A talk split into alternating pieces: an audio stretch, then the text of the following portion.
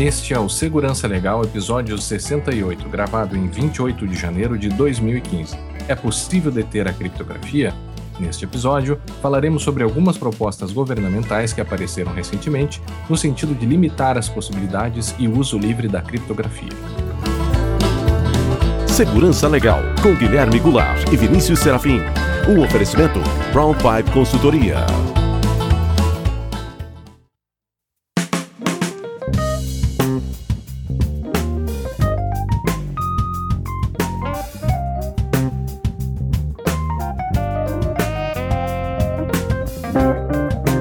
Sejam todos muito bem-vindos. Estamos de volta com o Segurança Legal, o seu podcast de segurança da informação e direito da tecnologia.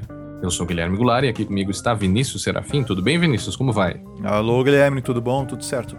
Tudo ótimo.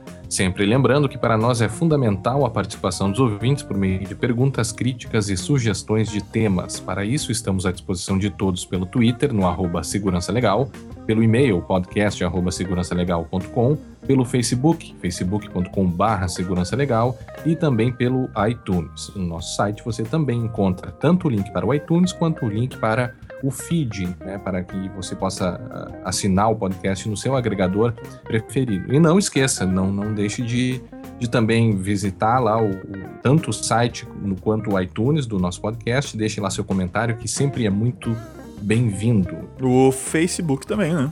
E no Facebook também, que é um dos canais que a gente. barra segurança legal. E a gente aproveita aí para fazer a divulgação do podcast. Uh, também não posso esquecer, Vinícius, de deixar aqui, de ressaltar uh, que esse podcast é uma iniciativa da Brown Pipe Consultoria, então a gente convida que vocês visitem lá o site www.brownpipe.com.br. Lá você pode ver ali, tem um, um, link específico de sala de imprensa, você pode ver alguns artigos que nós escrevemos e também os serviços prestados pela empresa. Bom, se você não quer ouvir os comentários de ouvintes, mas a gente sugere que você escute, mas se você não quiser ouvir, pode ir diretamente para 9 minutos e 10 segundos. A primeira mensagem, Vinícius, é do nosso assíduo ouvinte e nosso amigo, inclusive, o professor Cristiano Goulart. Uh, ele deixou esse comentário lá no episódio 65. O que, que disse o Cristiano? É, o Cristiano nos dá bom dia, bom dia, Cristiano. E diz que ouvindo o último episódio do Segurança Legal, na parte em que o Vinícius coloca que tentou diversos contatos com a TI de uma empresa para relatar um problema e simplesmente não conseguiu, ele diz que ele fica ainda mais preocupado com a engenharia, engenharia social. Ou seja, numa empresa em que a TI, a gente não consegue chegar na TI para comunicar um problema. Sim. Uh, ele continua, a não ser que se trate de uma empresa que, que invista muito no treinamento dos seus colaboradores, e convenhamos, se a postura da empresa foi a de inviabilizar a comunicação com esse setor, eu não acredito muito nisso, ela está expondo pessoas naturalmente mais suscetíveis a esse tipo de ataque, telefonistas, secretários, demais colaboradores não relacionados à função. Espera-se que alguém da TI tenha o mínimo de, de, de discernimento contra essa prática e a partir do momento que opta-se por, opta por inviabilizar esse canal de contato, a engenharia social pode se tornar uma inimiga e tanto para essas corporações. Ao mesmo, ao menos, menos. é o que, ao menos que eu concluo analisando o caso superficialmente. Continuando sobre o último episódio, acho justo elencar também alguns que ficaram fora da lista de bons episódios que a gente a gente destacou alguns é. episódios do, no final do ano, né? Sim, aquela mas, lista. Né? É, mas que achei muito bons. E a começar pelo, pelo de perguntas e respostas. Muito bom mesmo, com esclarecimentos muito pertinentes. Na minha lista de favoritos ainda constam os episódios 45, a, aquele que a gente fez das 10 coisas que você não deve uhum. fazer na sua rede corporativa, os 54, que são os atributos de segurança da informação, e o 61, que, ele falou, que a gente falou da carreira em segurança da informação é, que explora conce... conceitos. É, ele diz aqui que esses, esses episódios exploram conceitos sobre segurança da informação que deveriam ser obrigatórios em qualquer curso, disciplina ou graduação relativas à segurança e ao direito à TI. Então tá, Cristiano, agradecemos o teu contato, que bom que você já elencou alguns outros ali, já fica como sugestão para os ouvintes que, é. que lerem o teu, o teu comentário lá no site. Também temos o comentário do Douglas Gartner. É, o que, que disse o Douglas, Vinícius? É, o, o, o Douglas mandou para mim um e-mail dizendo o seguinte: Professor Vinícius, boa tarde. Meu nome é Douglas, sou técnico em informática e já faz algum tempo penso em fazer uma graduação. O empurrão que faltava veio em um dos uh, episódios do Segurança Legal. Ouço todos, vocês falavam sobre a importância da graduação e me decidi. Ó, legal. Ocorre que essa decisão Legal. me gerou uma dúvida. Escolhi análise e desenvolvimento de sistemas e por razões financeiras estou entre a faculdade tal e a faculdade tal. Não vou citar os nomes aqui porque senão uhum. os currículos são parecidos, mas além disso não tenho muitas informações. Gostaria de ajuda para escolher. Obrigado. Bom, o que eu respondi já para o Douglas por e-mail, e aí eu aproveito para passar para os demais ouvintes, né? É que, claro, uma boa, uma boa universidade tem, o seu, tem o seu valor na formação. Porém, essencial na formação é a dedicação do aluno em si. Então não adianta nada você ir para uma ótima faculdade, uma maravilhosa faculdade, e você não se dedicar e e, adianta, alguns vão dizer assim, ah, mas o contrário não funciona. Funciona. Numa faculdade que não é tão boa, o que é bastante criticado, coisa assim, tem lá um aluno que se dedica bastante. Esse, e, esse cara, apesar da faculdade, apesar né, das críticas que a faculdade recebe, uhum, uhum. vai conseguir sim ter uma boa formação e muitas vezes melhor formação do que um outro que não se dedicou tanto numa ótima universidade.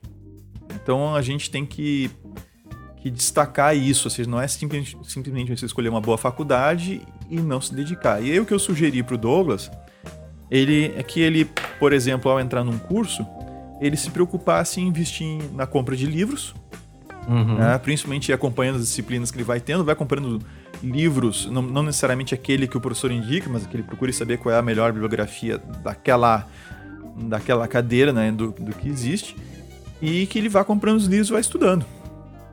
Isso certamente vai dar uma, uma boa base para ele é, seguir adiante na sua formação. Então, a, a escolha da faculdade, claro que a gente deve escolher sempre a melhor possível, né? Claro. Mas a gente não, não pode esquecer desse fator aí que é a dedicação do aluno, que pode, inclusive, suprimir o fator de uma de estar numa faculdade ruim ou coisa parecida. Agora, o, o, contrário um aluno ruim, não importa a faculdade, ele vai ser sempre um aluno ruim. Tá? Não é. tem jeito. Ou, ou, ou desinteressado. É, né? ou, desinter... ou ele muda, ou ele muda, é. ou ninguém vai mudar ele. Não tem. Mas tem, mas tem um outro aspecto aí né, de faculdades mais prestigiadas, né? É que isso facilita um pouco e em alguns lugares, não, não, não são em todos os lugares, mas facilita um pouco depois para a busca de colocação no mercado de trabalho. Né? Ah, sem dúvida nenhuma. É, o, os alunos provenientes de boas faculdades, né, teriam uh, aí um pouco mais de chance sobre alunos que vieram de faculdades não tão prestigiadas assim. Claro, Exatamente. Isso vai varia muito de empresa para empresa, varia muito de pessoa para pessoa. Às vezes você pode ficar empatado com outro candidato e aí se escolhe uh, alunos de uma faculdade mais prestigiada, né? Uma, uma, faculdade pública, alguma coisa assim, que no Brasil tende a ser melhor, as faculdades públicas tendem a ser melhor. Não é sempre assim, mas, mas há essa tendência. Então, tem esse aspecto. Claro, o ideal é que a gente consiga escolher a melhor, mas mesmo não escolhendo a melhor, é possível sim fazer uma graduação de, de qualidade. Né, produzir coisas boas e, e, sair de lá como um bom profissional. Sim. É, exatamente. e, e só lembrando uma frase do professor e sociólogo é, Pedro Demo, uhum. é, educa educação não é uma coisa. Educar né, não é uma coisa que fazem com o aluno. Uhum. É uma coisa que o aluno faz com ele mesmo. É. Né? Então, isso, é, essa, essa questão do aluno é extremamente importante em qualquer formação. Então, a gente não, não deve perder de vista isso. Legal. Bom, vamos então ao nosso tema principal, se há ou não a possibilidade de deter a criptografia. E eu gostaria de começar que é, a gente já está no tema, mas é, seria quase como uma variedade, né, Vinícius? Que é um filme. Exatamente. É, mas a gente. Vamos, mas já é o tema. já é o tema, mas mistura um pouco com variedades, que é o novo filme aí do Turing, do Alan Turing, O Jogo da Imitação, que é um grande, né, dá para se dizer, Vinícius, que seria o pai da, da, da, ciência da computação, da informática moderna, né? Uhum. Ele era um matemático, enfim. Uh, e ele teve um papel muito grande na Segunda Guerra Mundial uh, na atividade de tentar quebrar os códigos da Alemanha nazista, né? A, a famosa máquina Enigma, que, que, por meio de uma criptografia simétrica conseguia cifrar códigos lá, e aí tinha milhões de possibilidades de códigos para se quebrar. E aí o, o, o, o, Reino Unido tinha uma equipe grande. O filme não mostra isso adequadamente, e esse é um primeiro ponto, né? O filme é ótimo, eu achei o filme excelente, mas ele não é um documentário, é um filme. É um né? filme, claro. Então, tem ali algumas coisas, e quem conhece um pouquinho a história, que é o meu caso, não conheço tão profundamente assim a história do Turing, né? Certamente os nossos ouvintes aí que, que são da área da, da, da, da, ciência da computação, que fizeram a graduação em ciência da computação, podem até saber mais do que eu, mas o papel dele foi importante, mas não foi também, como o filme coloca, por causa unicamente dele que se quebraram os códigos. Né? Então, uh, o filme mostra bem o trabalho dele, uh, mostra a construção da máquina né, que seria um computador, os bombers, né, os bombs, melhor dizendo, que seriam as máquinas que fariam as quebras uh, dessa criptografia das, das máquinas enigmas, né, que seriam as enigmas para quem não conhece e é só colocar no Google aí, é como se fosse uma máquina de escrever com alguns rotores e aí você a configuração daqueles rotores e de alguns outros fios ali permitiria uh, milhares e milhares ou milhões de, de, de possibilidades de chaves. Né? Então, o filme mostra muito bem essa tentativa, essa, essa questão da criptografia como um, uma guerra da criptografia também. Né? Uh, o filme coloca também que não fosse o papel do Turing, não fosse a, a quebra do, uh, dos, da criptografia da Enigma, talvez os aliados não teriam nem, nem mesmo vencido a guerra. Né? Então, tem esse aspecto. Ressalto mais uma vez, não é um documentário, é um, um, um filme, né? Mas, mas mesmo, uh, mesmo se tratando de um filme que fala sobre a Segunda Guerra Mundial, tem um aspecto que eu acho muito interessante, tem muito a ver com, com hoje, com a questão da NSA, né, da, da, e, e, dessas agências manterem segredo sobre as técnicas que elas têm de quebrar certas, certas comunicações ou certas criptografias, né? Então, o, o, um momento forte do filme é quando eles descobrem, quando eles quebram de fato a, a criptografia da Enigma, né? E, é, o, e eles mantêm isso sob o maior sigilo, sob a maior confidencialidade possível. Porque imagina, se eles passassem a interferir nos ataques planejados pelos alemães, eles iam demonstrar para os alemães que eles quebraram, que eles estavam tendo acesso às informações que pretensamente estavam criptografadas. Então, o que eles fizeram foi manter isso em segredo né? uh, e seletivamente interferir em apenas algumas situações. E aí, segundo o filme mostra, não sei se isso aconteceu na realidade, mas eles teriam montado até mesmo um método estatístico para ajudá-los a escolher em quais batalhas ou em quais ataques eles iriam interferir. Né? E aí, Vinícius, talvez a grande questão, a grande pergunta é é, se a NSA tivesse de fato conseguido quebrar a, a algum desses algoritmos criptográficos que a gente tem hoje, será que isso seria acessível até mesmo para um Snowden? Pois é, o fato é que seja qual for o recurso que ela tiver, ela não vai passar isso para ninguém. ela não vai querer, ela vai querer manter isso sob sigilo, é óbvio. Uh, a questão do Snowden é um, é um problema que, inclusive, que o Schneier anda. A gente vai falar bastante do Schneier hoje. Uhum. O, o Schneier coloca uma situação bem interessante, porque a, a ideia romântica que se tem do, do, do cara que trabalha para o governo, uma NSA, por exemplo, que é a principal e maior e com mais com maior, maiores recursos mais financeiros, né? Mais criptógrafos, né? É. Quem mais emprega criptógrafos? É, que do, então a, a, essa, essa agência de inteligência, a maior agência de inteligência com maior recursos financeiros do mundo é a NSA. E a, a ideia romântica que se tem é que eles vão até, a, até a, o, o nerdzinho, vamos dizer assim, lá na faculdade, né? O cara que é muito bom e faz um esquema, nós vamos cuidar de ti e tu trabalha pro governo, proteger teu país e não sei o quê. Hum. E o cara entra na, na pra, pra NSA, ou seja, para qual for a agência e fica o resto da vida lá, né? E uhum. se aposenta e termina. E, essa é uma ideia romântica, o que de fato a NSA, por incrível que pareça, né, o que de fato que a NSA fazia ou faz, não sei se vocês vão rever isso aí ou não, é na verdade terceirizar. É, então, uhum. uh, os segredos que eles. Obviamente, eles, têm, eles vão ter agora um cuidado bem maior, né? Uh, com, com, as, com, seus, com as suas informações relacionadas à interceptação. Mas o que eles estavam fazendo é terceirizar o trabalho. E aí, o Snowden não era funcionário da NSA. Não, não. Ele era funcionário de uma empresa terceira que prestava serviço para a NSA.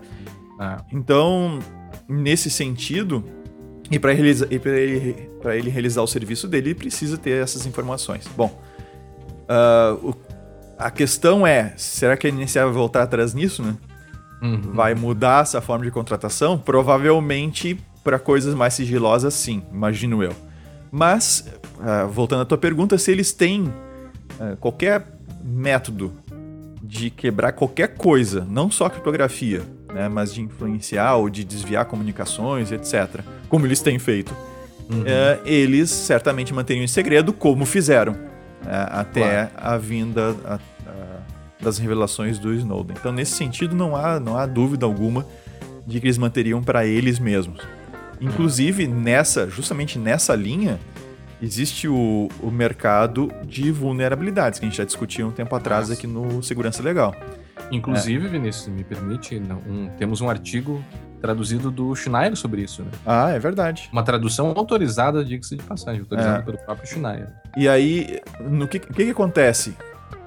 Antigamente, vamos falar assim, embora a gente não seja tão velho assim, a gente encontrava vulnerabilidades e essas vulnerabilidades uh, eram por aqueles que eram, uh, vamos dizer assim, por aqueles que tinham uh, boa índole né, uma, ou uma boa intenção, essas vulnerabilidades uhum. eram comunicadas ao desenvolvedor do software. E, e, mesmo que isso não estivesse estabelecido, existia de praxe a ideia de se dar um tempo para essa empresa se ajustar, fazer a correção e depois essa, esse problema é divulgado. Uh, inclusive, a gente já falou também sobre isso aqui no Segurança Legal. Uh, hoje, existe um mercado de vulnerabilidades que, em que eh, não vale mais a pena, vamos dizer assim, para quem descobre uma vulnerabilidade, passar ela simplesmente de graça. E mesmo com, com, com os programas de bug hunting, né? Uhum. Se você descobrir um bug no Facebook, você comunica com o Facebook, o Facebook te paga por isso. É, a oferta dele está muito abaixo do que o crime e do que o governo, de uma maneira dissimulada, né, NSA, por exemplo, uh, paga por, um, por uma vulnerabilidade. Uhum. Uh, isso é sabido. E por que, que eles pagam por essas vulnerabilidades? E como é que o preço dessas vulnerabilidades é, é definido? É, eles pagam de acordo com o nível de acesso, ou né, acesso a informações que essa vulnerabilidade permite e se a vulnerabilidade já é pública ou não, ou seja, se ela é de conhecimento exclusivo daquela, daquela pessoa que está vendendo, né, ou não é. Então, para que, que eles querem comprar isso? Para que, que os criminosos querem comprar isso? E para que, que os governos estão comprando isso também? Para manter em sigilo. Sim. É, Sim. E usar isso para fazer uh, invasões e obter informações e tal. Então essa é a ideia. Né? a é, ideia toda de esconder. Eu, eu, acho que mesmo para Snow, o Snowden não, não teria aí o maior nível de clearance, né? O, o maior nível de acesso no governo americano, né?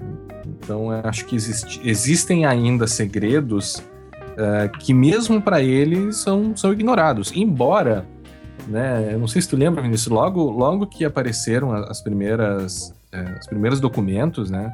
A gente via alguns documentos de PowerPoint, né? Uhum. Pensando, pô, será que, que uma agência governamental iria utilizar ah, e, PowerPoint, e feios, né? né? E feio, mal, mal, mal, feitos, né? Mas o, o, outra coisa que me chama a atenção, e, é, e essa é a ligação que é possível de ser feita com o filme, ou com o Turing, ou até mesmo com a própria criptografia, né? Como, como sendo um, um, uma, a mesma linha, o mesmo assunto ou talvez a, a grande questão desde a Segunda Guerra Mundial. Né? Uhum. Que, ela, que ela vem se mantendo, tanto que o, o, o, segredo da, da, da de, de, que os aliados teriam quebrado o Enigma ficou ainda por anos, por décadas ali eh, em sigilo, tanto que alguns documentos do, do Turing só foram divulgados em 2012.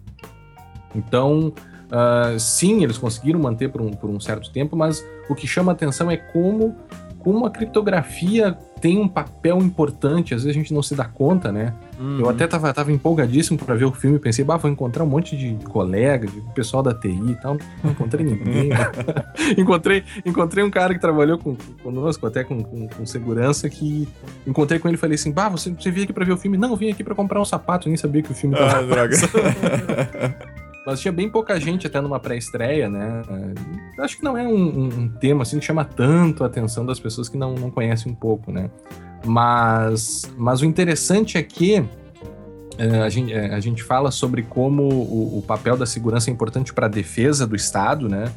E, e, e, quando a gente fala em criptografia, em, possíveis ações que foram tomadas lá na Segunda Guerra, né? Do tipo, ah, sei lá, prender soldados ou prender é, oficiais alemães que tinham os, os codebooks, né, os códigos da, da Enigma, e manter eles presos para que não, não que eles não divulgassem que o, o, o, o, Reino Unido tinha acesso aos códigos. Uhum. Isso, isso aconteceu em tempos de guerra, são tempos de exceção. Né? E, e, eu acho muito simbólico quando os Estados Unidos falam estamos numa guerra contra o terror.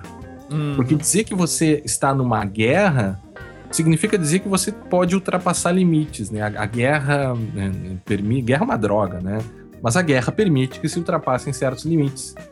E o que a gente tem visto com, com essas violações aí do, do, da privacidade, da intimidade do mundo inteiro, é que certos limites estão sendo, estão sendo uh, ultrapassados, né? E a gente até, até tu falou esse termo aí que eu gostei muito, que se, na verdade a gente viveria numa guerra fria da informação, né? É, a gente está vivendo, né?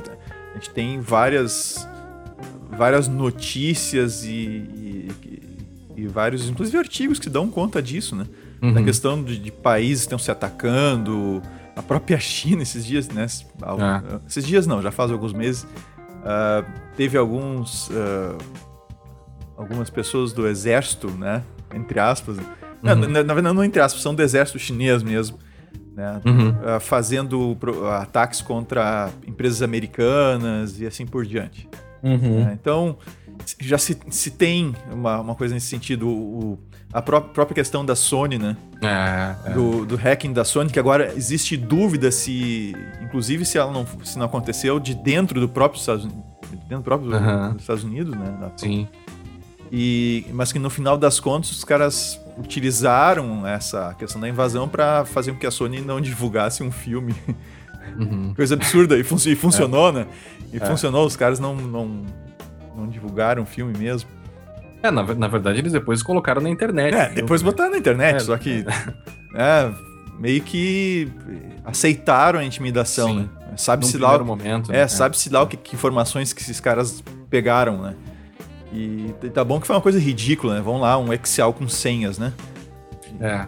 Isso, isso me. Até tô adiantando um pouquinho que a gente ia é, comentar mais adiante, mas é, é são é, essas coisas, essas coisas é, relacionadas à segurança, é, para a gente ver que o, o, básico é essencial. Então, uma Sony, certamente uma Sony, deve, deve contratar lá seu empresas de segurança uh, mundialmente renomadas, né, e tudo mais, e ainda assim uma pasta aberta na internet, ou agora não lembro se era uma pasta na internet, se era um compartilhamento de arquivos que eles tinham na rede interna deles. Não, acho que era um compartilhamento interno. É, tinha uma, um Excel com senhas. Meu Deus do céu. É. Meu Deus do céu. Podia é. usar pelo menos um KeePass, né? Vamos no lá. mínimo, no mínimo. é, que é o, assim, esse tipo de erro acontece sim, a gente acha, né, a gente acha os montes na internet usando o, o, o DuckDuckGo e, pra, e o Google também. Uhum. Né? Uhum. A gente usa, a gente, a gente consegue achar várias dessas coisas na internet, mas a gente nunca espera que uma empresa como a Sony, por exemplo, conseguiria fazer isso. É. Bom, ainda só, só para encerrar aqui, esse aspecto do Turing, quero deixar duas referências aqui para quem quiser saber mais. O primeiro é, é, é a biografia do, do Turing, escrita pelo Andrew Rogers, que é Alan Turing de Enigma, Enigma uh, que é, é, possível comprar aí na Amazon. Ganhou agora uma nova edição, uh, com algumas atualizações com, com função da questão do filme. E um capítulo da, do famoso livro que a gente está sempre citando esse livro aqui, né, Vinícius? O The History of Information ah, Security. Esse, esse livro é muito bom. É muito bom, é impressionante, né? E ele tem um capítulo, na verdade, ele fala muito sobre a questão da criptografia, da guerra, evolução da criptografia. E ele fala, um dos capítulos é Hot Machines and Bombs, que fala sobre as, as, os vários tipos de enigma, que era uma máquina que, se não me engano, desde a década de 20 já existia, era usada para outros fins, não só para fins militares, né? E eles falam, inclusive, sobre os aspectos técnicos, que, que, que eu certamente não, não, saberia explicar aqui, mas os aspectos da matemáticos da, da, quebra, de como se deu e tal. Então, é quem se interessa sobre o assunto são duas ótimas referências aí. Eu, eu até mesmo não li o, o a biografia do Turing, mas sou muito interessado aí quando dá uma baixada no frete aí da Amazon, vou. Continua aqueles fretes. Dá aqueles fretes absurdos, né? É. Mas, mas também tem lá no Book Depository, que é uma das, uma das livrarias aí que a gente indicou. Bom, seguindo nessa questão aí da, da, da, ainda da NSA, a gente viu também alguns novos documentos que foram vazados aí pela revista alemã Der Spiegel. Né? Der Spiegel. E uh, algumas coisas novas aí que não são tão novas assim, né? O próprio Schneier deu, deu uma certa criticada, assim, mas não são tão novas, mas são coisas bem interessantes que, que é, certas limitações que a NSA coloca nesses documentos de coisas que eles não conseguem fazer. É isso, né, Vinícius? É, o, o que o Snowden destaca é o seguinte, né, né com relação da, dessa nova matéria do Der, uh, Der Spiegel, né? Uhum. O que o Snowden, Snowden destaca é o seguinte: a matemática funciona. Ou seja, uhum. a, a, a criptografia ela é sólida. Os algoritmos são sólidos, eles funcionam. Não... Segundo ele sabe, né? Sim, é, segundo o que ele coloca. Segundo a, ele a NSA não consegue quebrar os algoritmos. Ah, isso, isso, é, é, isso é a parte mais importante e, inclusive, o Snowden, junto com o Schneier, o Snowden remotamente, o Schneier presencialmente, os dois conversaram, foi um bate-papo entre os dois, Sim. num evento em Harvard, se não estou enganado. Sim, foi em Harvard. É, nós vamos colocar depois o vídeo lá no show notes para o pessoal assistir. Uhum. Uh, o, o Schneier também, que é um. O Schneier, eu acho que é o criptógrafo mais famoso, assim, né? Ele tem um livro é, bastante conhecido, que é o Applied é, Cryptography, que é lá de 93, se não estou enganado. É um livro que todo mundo que estuda criptografia ou já estudou criptografia teve esses livros na, esse livro na, nas mãos em algum momento. Uhum. Então o Schneier é, é uma, uma, referência em criptografia. E ele, ele também coloca isso, que os algoritmos em si uh, são seguros. Né? Pelo menos por enquanto. Uhum. É, são seguros. E aí eles destacam, o que esses documentos mostram é que a NSA não consegue quebrar os algoritmos né, utilizados no TrueCrypt, no PGP, no OTR, né, que é aquele, aquele algoritmo, aquele protocolo que a gente pode usar para trocar mensagens instantâneas de forma criptografada, que, que a gente utiliza inclusive, né? Uhum. O, se eu não estou enganado, o próprio CryptoCat utiliza o OTR também. É, eu acho que sim. Eu acho que é um, é. um OTR. E tem o, e o protocolo ZRTP, por exemplo, que é o para voz, né, para VoIP. Uhum. Esses protocolos, eles não conseguem quebrar. Tá?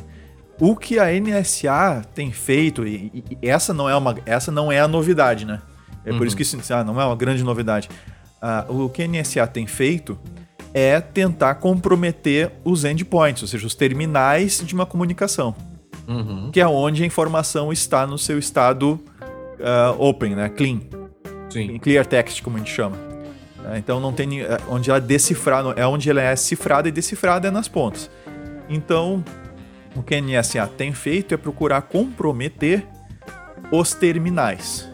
É, e uma das maneiras é essa que a gente comentou antes, né? De uhum. se ter a conhecer vulnerabilidades para as quais Sim. ainda não existem correções nos sistemas. É uma das. Né? É uma da... Enfim, você não consegue quebrar a, criptografia do TrueCrypt, mas de repente uma falha lá que permite que, sei lá, uma, uma chave fique. Se, seja roubada. É, né? Você, em função é. disso, mas sem quebrar a criptografia, que é o que é, não é, é, como, é como um cofre. Né? Eu não, imagina um cofre que eu não consigo abrir ele de forma alguma. Posso explodir ele, posso usar maçarico, o que eu quiser, eu não consigo abrir ele. Uhum. Então, o que, que eu faço? Eu procuro conseguir uma cópia da chave. Sim. É, é, basicamente, basicamente essa a ideia. E outra coisa que eles têm feito, que a NSA uh, ah, fazia, tem um programa chamado Bull Run, tá? que é um daqueles programas da, de espionagem da NSA. O que eles fizeram uh, foi, foi tentar uh, influenciar, e conseguiram até onde se sabe, uh, influenciar a definição de padrões de forma a enfraquecer a uhum. segurança. De forma a enfraquecer a segurança. E isso envolve o NIST nos Estados Unidos. Uh, que é o, o NIST é muitíssimo importante. O NIST tem um monte de documento sobre segurança da informação muito bom. Uh, E isso envolve o NIST, porque o NIST é que define, que é, publica esses padrões. Sim. né? Então, o Seria como um gabinete de segurança institucional aqui pro Brasil, né? É, o NIST seria. Na verdade, ele, ele define normas e padrões. Sim, sim. Tá. sim. De segurança, né? De, Não, não, de tecnologia. né? tecnologia, De tecnologia, não só é, de segurança, tecnologia é. como um todo. Então, a- a- o que eles procuram fazer é conseguir uma vulnerabilidade que ninguém saiba e aí explorar, como o Heartbleed, por exemplo. Eles exploravam o Heartbleed para conseguir as chaves, para conseguir decifrar o, o tráfego SSL. É, porque tem. É. Deixa eu te interromper, Vinícius. Claro. É, uma, uma coisa importante é que eles armazenam o maior número de comunicações que eles podem, mesmo que elas sejam criptografadas. Exatamente. Para É. depois, se conseguir a chave, tu consegue decifrar a comunicação. Pra trás, o, o quanto for possível, né? Exatamente. Consegue vol- tu consegue voltar no tempo porque tu vai armazenando as comunicações que todo mundo faz, né? É, Inclusive é. no futuro, vai falar que daqui a cinco anos se descobre uma forma, sei lá, de quebrar o. Sei lá, algum tipo de, de- desses, desses é, algoritmos, eles teriam essa possibilidade de voltar no tempo. Imagina, imagina a capacidade que esses caras têm, né? É, exatamente. E isso eles estão fazendo. Ele- Eles estão construindo data centers gigantescos para armazenar cada vez mais dados, que a ideia é justamente essa. Eu capturo tudo, absolutamente tudo, e aí depois, se eu ah, conseguir achar uma maneira de quebrar tal tipo de comunicação, eu posso ir lá, pegar tudo que eu tenho lá guardado e começar a descriptografar e procurar coisas lá. É, então, é- é- essa, essa revelação do, do Snowden, essa última através da, da, da Der Spiegel, é muitíssimo interessante no sentido de, de reafirmar que criptografia funciona. O, o, o problema é o que tá- é o- são as coisas que estão à volta da criptografia. São implementações mal feitas, é, de, é, o gerenciamento de chaves mal feito. E aí esse começa a se- isso começa a ser um problema. Como o SSL por si só ele é seguro, o SSL ou TLS por si só ele é seguro. É, acontece que, por exemplo, com o problema do Heartbleed que teve lá no OpenSSL, que muitos servidores da internet utilizam, com o Heartbleed era possível roubar a chave privada do servidor. Uhum. E aí você conseguiria decifrar, eh, conseguir as chaves de sessão, que a gente chama, que são cifradas com a chave pública do servidor. Né? Se- Conseguir essa chave de sessão que muda para cada conexão. E aí se poderia ir lá nos dados já eh, que estavam cifrados, já capturados, usar essa chave de sessão para abrir. E aí ver a comunicação. Sim. Ah. Mas é interessante que ele, essa- esses documentos da, da Spiegel também falam sobre. dão uma notícia sobre o PGP, né? Sobre o PGP. Uhum. Né, que o- os próprios uh, componentes lá do- desse grupo de países do Five Eyes, eles mesmos usariam o PGP, né? Se é, os Five Eyes são, os, são os, eh, esse grupo de É. aliados aí, Estados É, Unidos, Canadá, Canadá, a, Aus- Alemanha? Austrália, acho que era, Inglaterra, eu não sei se a Alemanha tá junto, agora não lembro. Não, Alemanha acho que não é. Eu esqueci de que- quem são os Five Eyes, mas Eu sim. procuro aqui enquanto isso, mas é, é uma boa é uma boa notícia para quem usa PGP, né? É, o pessoal usava PGP. eu até fico feliz que eu tô usando PGP já, então há um, um bom tempo. Então tá ótimo.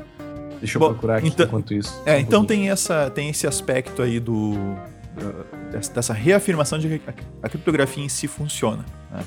E exatamente por isso, por causa dessa questão da criptografia funcionar, é que o governo americano, aí não governo como um todo, tem áreas, tem setores do governo que não concordam com isso, mas tem a NSA, por exemplo, tá fazendo lobby para passar algumas questões políticas que permitiriam um enfraquecimento ah, de, de algoritmos ou É. de implementações.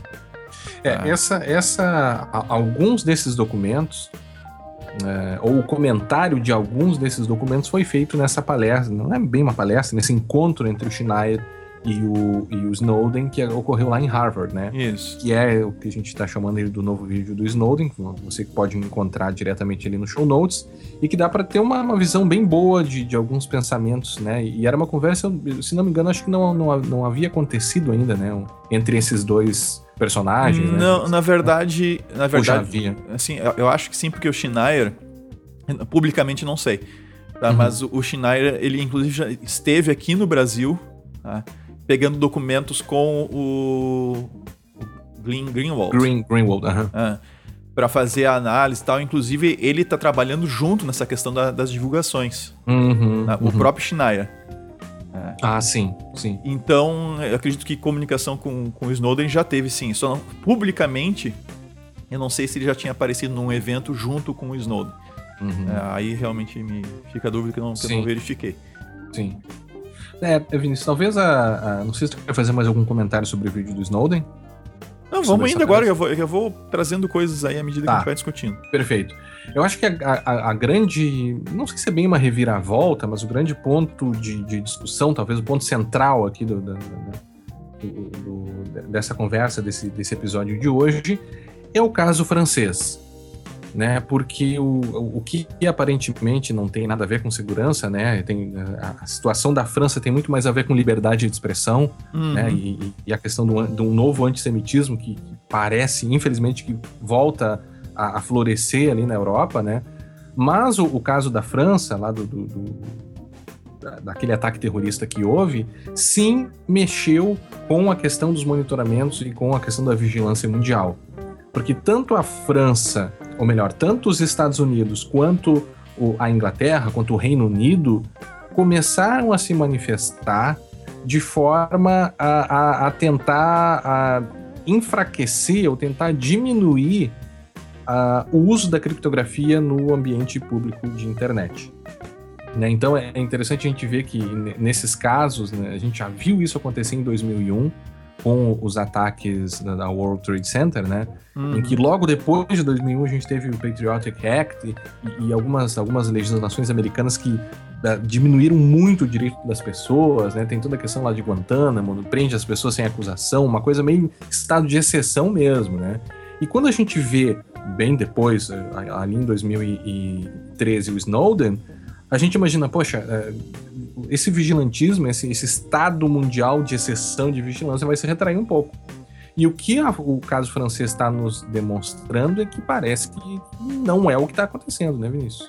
É, é, o que isso é uma coisa muito importante, né? A gente tem que diferenciar uma coisa chamada de mass surveillance, né? Uhum. E essa vigilância em massa e o targeted surveillance uhum. ou targeted monitoring. Que é quando você tem que, que é uma coisa uh, limitada para um alvo específico. Uhum. Né? O que. O grande problema, é, e, é, e é contra isso que, tá, que as pessoas estão se levantando, e os principais especialistas na área estão se levantando, é esse mass surveillance, essa, essa vigilância em massa de todo mundo, de, todo, de, de tudo que está todo mundo fazendo. Né? Indiscriminada. Indiscriminado. Né? É óbvio que, e esse aí qualquer um, né, com, com um pouquinho de, de, de reflexão vai chegar a essa conclusão, né? É óbvio que a gente precisa de meios de monitoramento, uh, uh, formas de se monitorar alvos específicos. Eu não estou falando agora só em uma situação de guerra, né? Uhum. Eu estou falando, uma, inclusive, numa investigação policial, por exemplo. Uh, tem, tem que haver maneiras, né? tem que haver dispositivos, formas e tal, de se uh, levantar informação a respeito de um determinado alvo, uhum. alguém que está sendo investigado. Né? Uhum. A questão toda é a gente partir de uma vigilância com, específica, com um alvo determinado, para uma vigilância massiva de todo mundo, porque na hora que alguém fizer alguma coisa, sabe, ou eu posso detectar antes a pessoa fazer. Uh, isso, isso é bastante complicado. Isso atinge a privacidade, a liberdade, etc. das pessoas. E, e esses momentos em que acontecem, uh, por exemplo, esse atentado terrorista, né? Uh, como aconteceu lá na, na França. Uh, esses momentos são os momentos em que a gente está mais vulnerável à, à, à, ampliação desses mecanismos de mass surveillance. Uhum. Porque o pessoal entra em pânico, né? que é justamente essa ideia de terrorismo. Uh, terrorismo, é causar terror, né? causar pânico nas pessoas. E aí uh, alguém, o, o, governo tem, tem que agir, tem que demonstrar que está agindo, isso é uma coisa importante, né? Uhum. Para passar segurança e para evitar esse pânico, o governo tem que mostrar que está agindo. E, e aí vem as ideias de vamos, aí como a gente vai comentar em seguida, né? Vamos acabar com a criptografia, vamos monitorar todo mundo o tempo todo, quem for cidadão de bem não tem que temer e blá blá blá. né? E as pessoas acabam engolindo essa. É, o, é. eu acho interessante o, o, como os estados se aproveitam atualmente dessas situações de pânico, né? Tem até um artiguinho que eu escrevi sobre a questão de pânico moral e, e proteção de dados, que eu explico um pouco. Tem um, livro que fala sobre essas, essas situações de pânico a, moral. A, né? Aquele teu artigo, não chama de artiguinho. Aquele... Ah, não, é um... O pessoal é vai se assustar quando, quando abrir o artigo, pô, o cara falou um artiguinho. É, mas, mas dá para bem entender como muitas vezes a sociedade reage né, diante dessas situações de uhum. pânico moral. E aí tem a criação dos chamados folk devils.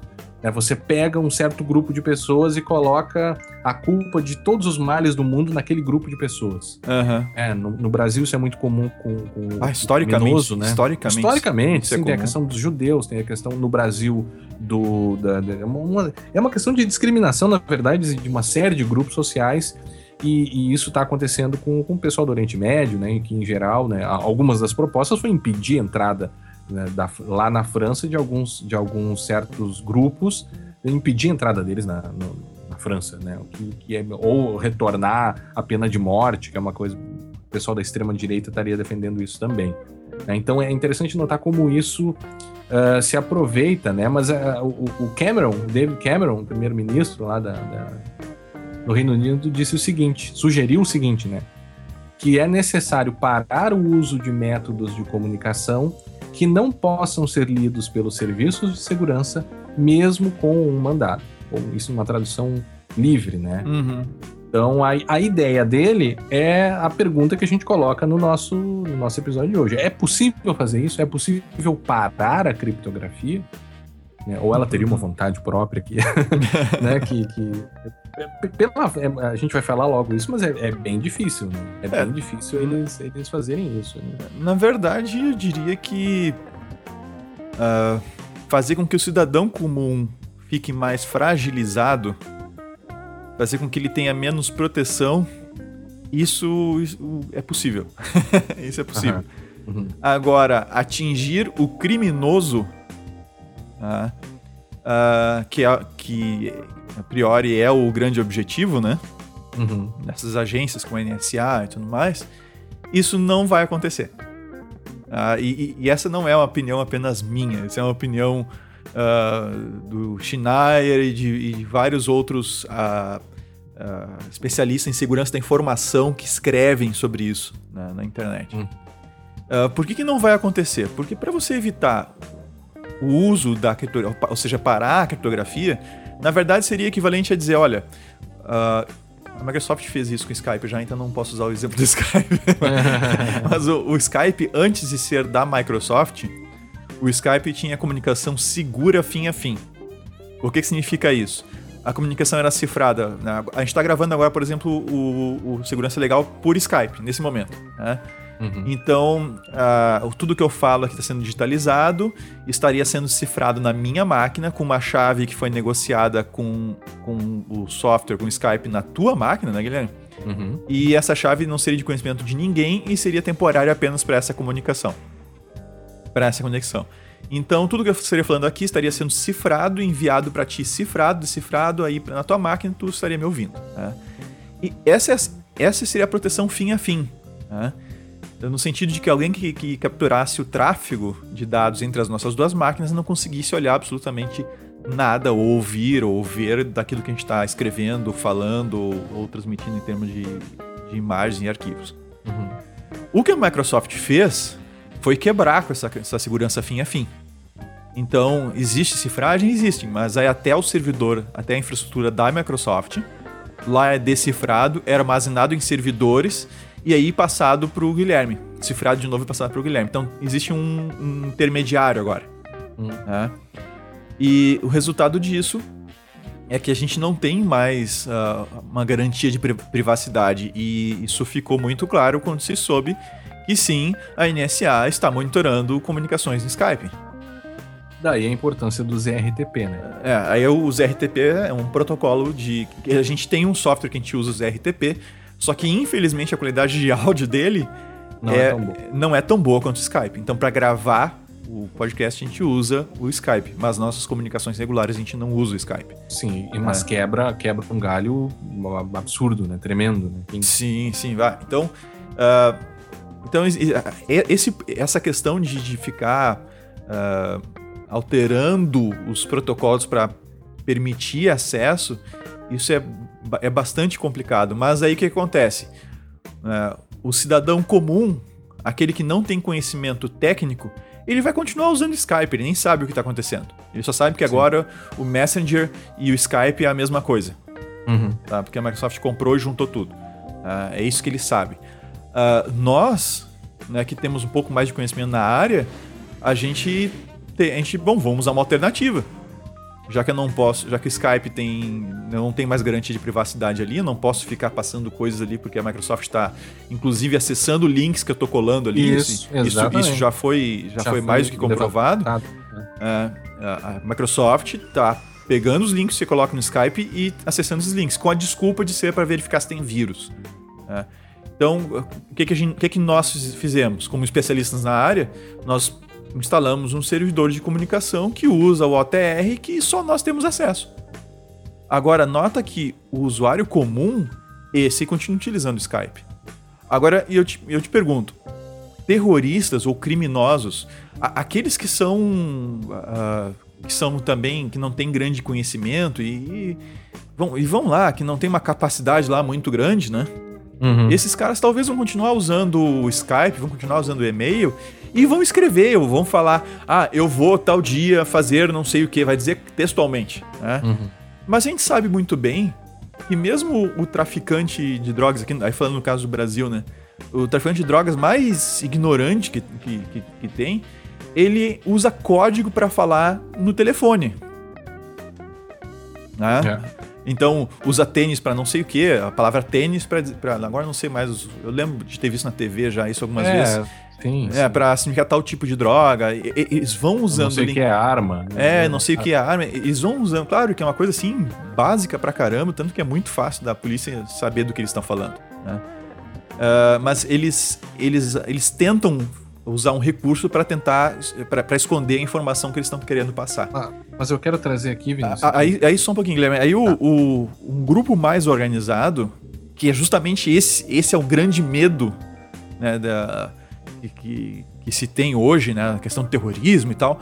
Um grupo mais organizado certamente vai se utilizar de outros meios uh, que não um meio que, que é sabidamente monitorado para transmitir as suas mensagens ou para combinar lá os seus crimes, atentados, lá seja o que for.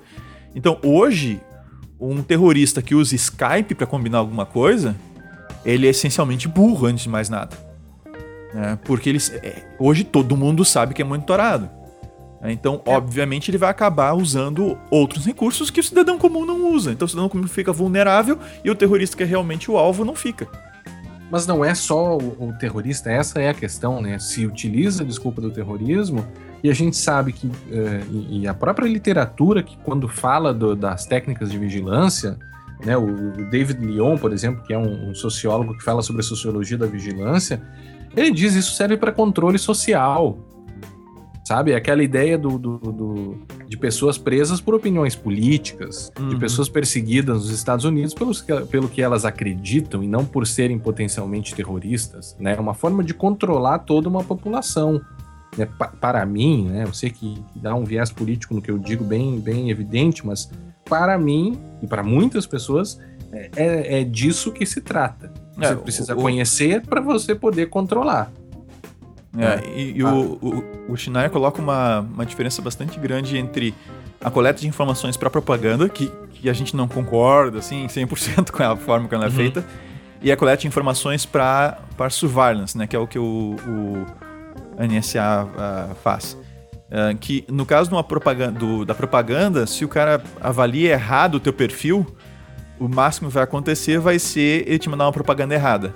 Uhum. É, como a gente estava lendo esses dias no artigo, é, uma empresa fez o profiling errado num determinado local, porque viu que se comprava muito brinquedo de criança, então ah, eles, eles mandaram um monte de fralda para lá. E na verdade o pessoal até se ofendeu porque lá, aquele lugar que se comprava muito brinquedo, era na verdade um lugar, uma, uma Um asilo, né? Era uma residência, não era bem um asilo, era uma residência para Hum. pessoas de idade. Então o pessoal ficou Uhum. extremamente. Eles compravam brinquedos para seus netos.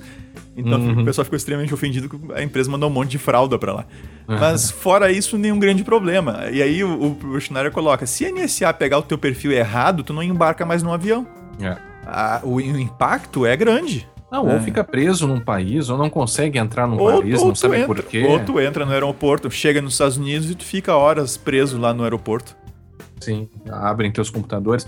É que a questão da na, na- na- a proteção da privacidade não é só proteger. prote- privacidade não é só o direito de proteger coisas erradas, né? É Não, uma, não, não. uma não. visão u- muito ultrapassada. E aí eu invoco aquela decisão lá da, da União, do Tribunal de Justiça da União Europeia, que a gente sempre comenta aqui, que é o, o fato de eles terem considerado ilegal a diretiva que permitia o armazenamento de logs Uhum. da- dos serviços de comunicação, né? Então, me- e aí o parte do fundamento, enfim, não me lembro exatamente do- da decisão, mas parte do fundamento é esse, que mesmo mesmo ah, com a- não com a desculpa, mas mesmo com a necessidade de se lutar contra o terrorismo, ah, um, um- uma, um- sistemas que ah, a todo tempo monitoram as comunicações de todo mundo, ou seja, guardam logs das comunicações de todo mundo, né, seria uma ingerência indevida e exagerada nos direitos à, à proteção de dados e no direito à privacidade e intimidade de todas as pessoas, até porque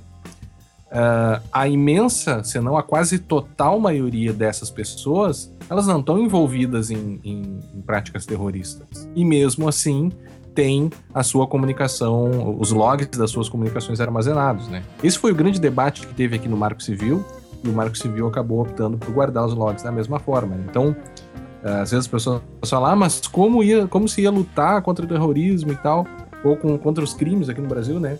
Se não tivesse os logs. Bom, a União Europeia tomou uma decisão diversa.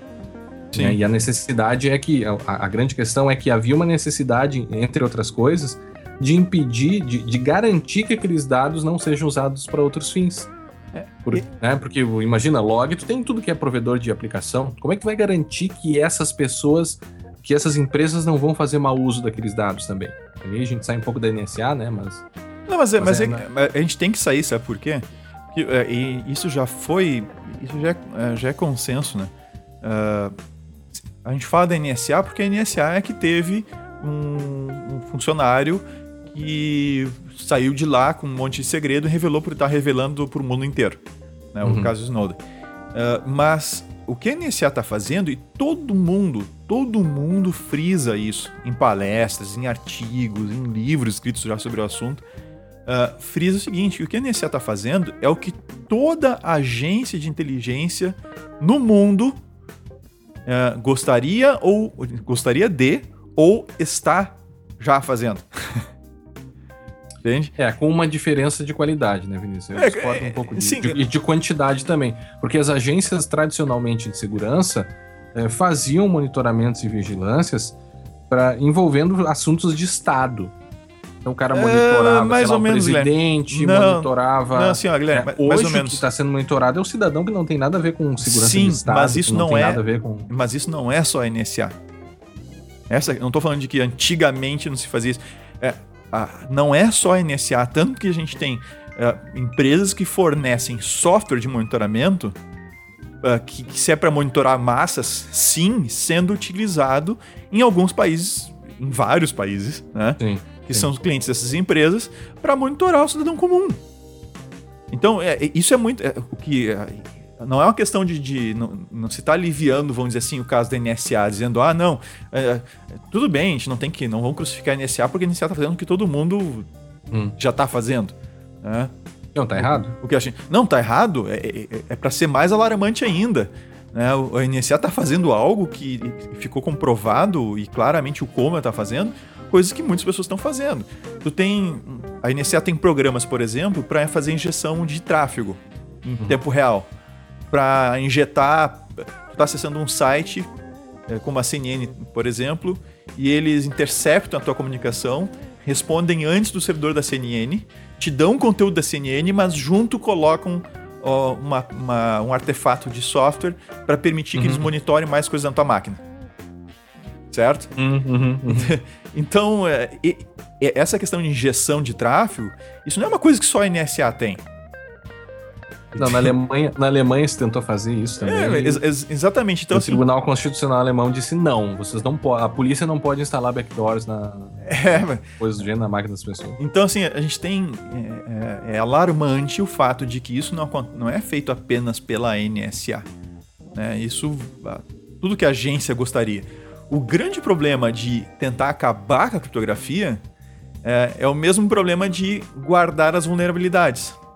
E aí, fazendo um paralelo com a questão da máquina Enigma que tu colocou lá no começo, a gente tem uma a seguinte situação.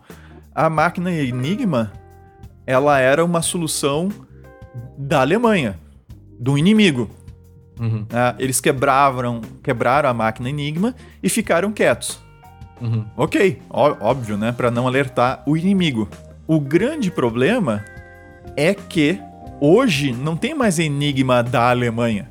Ah, a gente usa basicamente os mesmos softwares no mundo inteiro.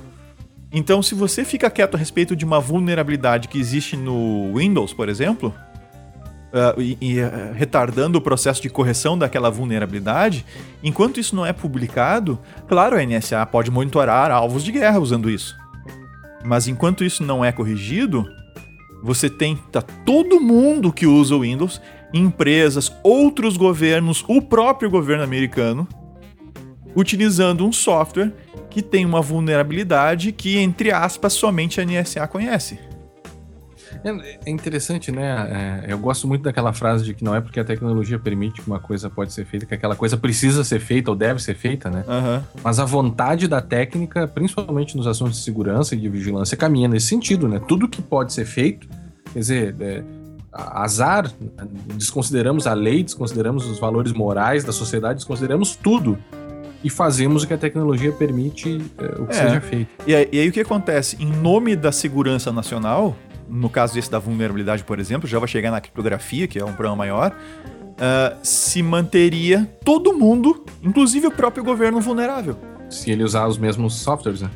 É, Se ele Exatamente. for usar os mesmos softwares. né? Exatamente. Então, se É. a Microsoft, se a Apple, o Google, se, se esses caras começam a- Se eles têm vulnerabilidades lá dentro que a NSA conhece e ela não divulga e ninguém corrige, é uma questão de tempo até ela passar a ser mal utilizada, inclusive pelos próprios terroristas. Sim. E quem fica vulnerável, ah, o número de pessoas que ficam vulneráveis e entidades que ficam vulneráveis é, é, é muito maior.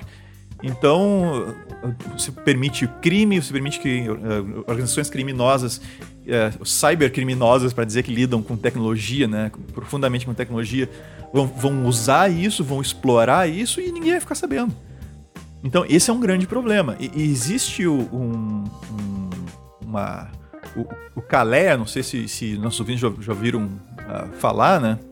O, o Caleia, eh, signifi- deixa eu pegar aqui o significado dele: a, a Communications Assistance for Law Enforcement Act. né? Então, é um, é um ato né, do, do, Uma lei. uma lei dos Estados, do- dos Estados Unidos é, que o objetivo é facilitar a interceptação de tráfego para law enforcement, né, para a questão da, da segurança. né. E a ideia é que os desenvolvedores de software, os provedores de conexão, etc., implementassem ah, funcionalidades que permitissem o monitoramento. Uhum.